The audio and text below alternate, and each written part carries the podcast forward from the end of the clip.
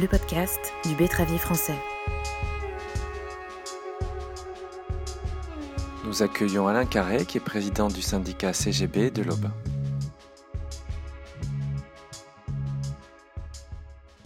Quel bilan tirez-vous de l'année 2020 en termes de rendement sur votre département?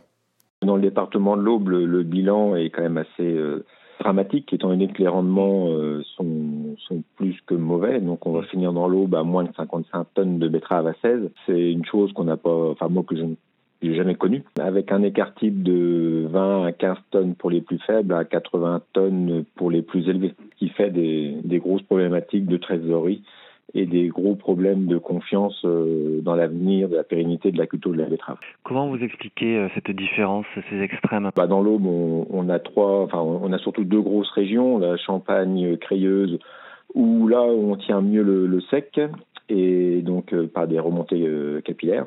Et ensuite tout ce qui est un peu Champagne dite humide ou terre un peu plus lourde, où la sécheresse était beaucoup plus marquée. Alors le puceron, euh, au départ, on était marqué quand même par le puceron. Le puceron a fait euh, a apparu très très tôt. Euh, dès le mois de mai, on a su qu'on aurait des problèmes de puceron. Donc la jaunisse a impacté différemment un peu le département, mais en fin de compte, on s'est aperçu que tout le département était touché. Donc les agriculteurs, les planteurs ont traité deux, trois fois euh, toutes leurs parcelles de betteraves et malheureusement euh, toutes, les, toutes les parcelles ont été impactées. Et ensuite, euh, l'impact de la jaunisse a rendu les betteraves beaucoup plus fragiles et beaucoup plus impactants vis-à-vis de la sécheresse.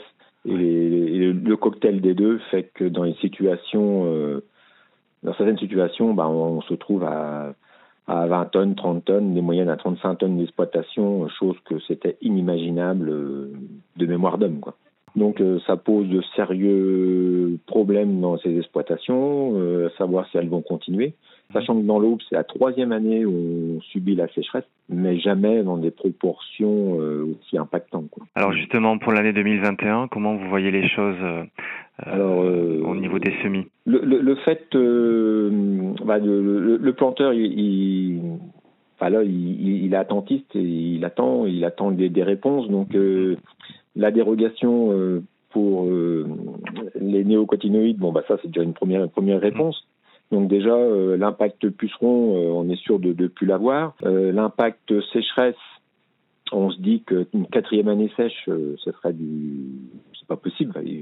Ça, ça remettrait beaucoup de choses en cause, en dehors même de, de, de l'agriculture conventionnelle.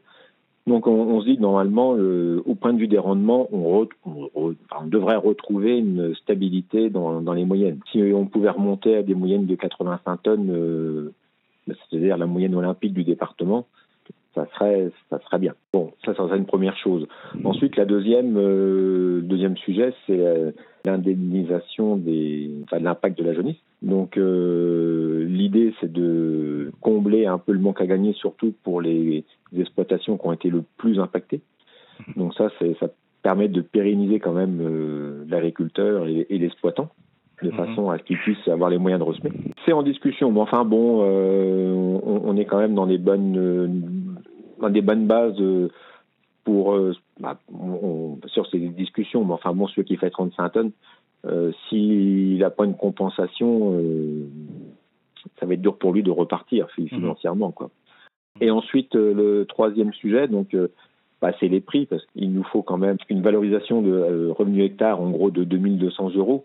Donc, il nous faut quand même un prix à la tonne. Et si les marchés s'orientent quand même, comme ils sont là, à plus de 400 euros la tonne, ça nous laisse une perspective mhm. quand même à, à 25 euros la tonne de betterave. Bon, ça, pour l'instant, c'est qu'une supposition. Donc, tant que nos coopératives n'indiquent pas un prix, euh, ça serait quand même un, bon facteur de, SMI quand même pour le printemps 2021. Au niveau de l'Assemblée générale, vous avez également évoqué euh, la réorganisation en cours euh, de la CGB qui touche donc votre, votre syndicat. En quoi ça va consister, sachant qu'au niveau de la région aussi Champagne-Bourgogne, il y a une nouvelle délégation régionale qui se constitue. Qu'est-ce que ça va changer en fait?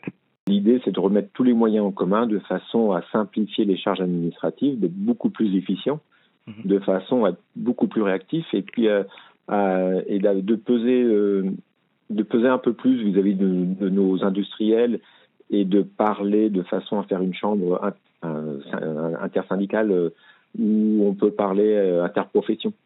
Et d'évoquer des sujets qui nous concernent de façon à les faire remonter sur Paris de façon à bah, faire émerger des fois de nouveaux projets ou, ou, de simplifier des fois des choses. Euh, on y porte quand même beaucoup d'espoir tout en respectant le maillage du territoire et, et en faisant attention que tous les planteurs soient bien représentés et d'avoir un maximum d'idées dans plusieurs têtes. Et donc ça, effectivement, la structure interprofessionnelle euh, locale, c'est une particularité hein, que vous inaugurez en fait au niveau de la région. Hein. Tout à fait. Donc euh, Lyon, euh, l'Aube et la Marne avec les Ardennes. Ouais. Donc en gros, plus de 100 000, 100 000 hectares de betteraves, 25% de la seule betteravière française. Donc oui, ça commence à, à peser. Et puis et puis bon, à donner un sens aussi euh, à notre profession. Merci Alain Carré pour vos réponses. Les podcasts du Bétravier français, présentation Adrien Cahuzac, montage Anna Outi, une édition CEDA 2020.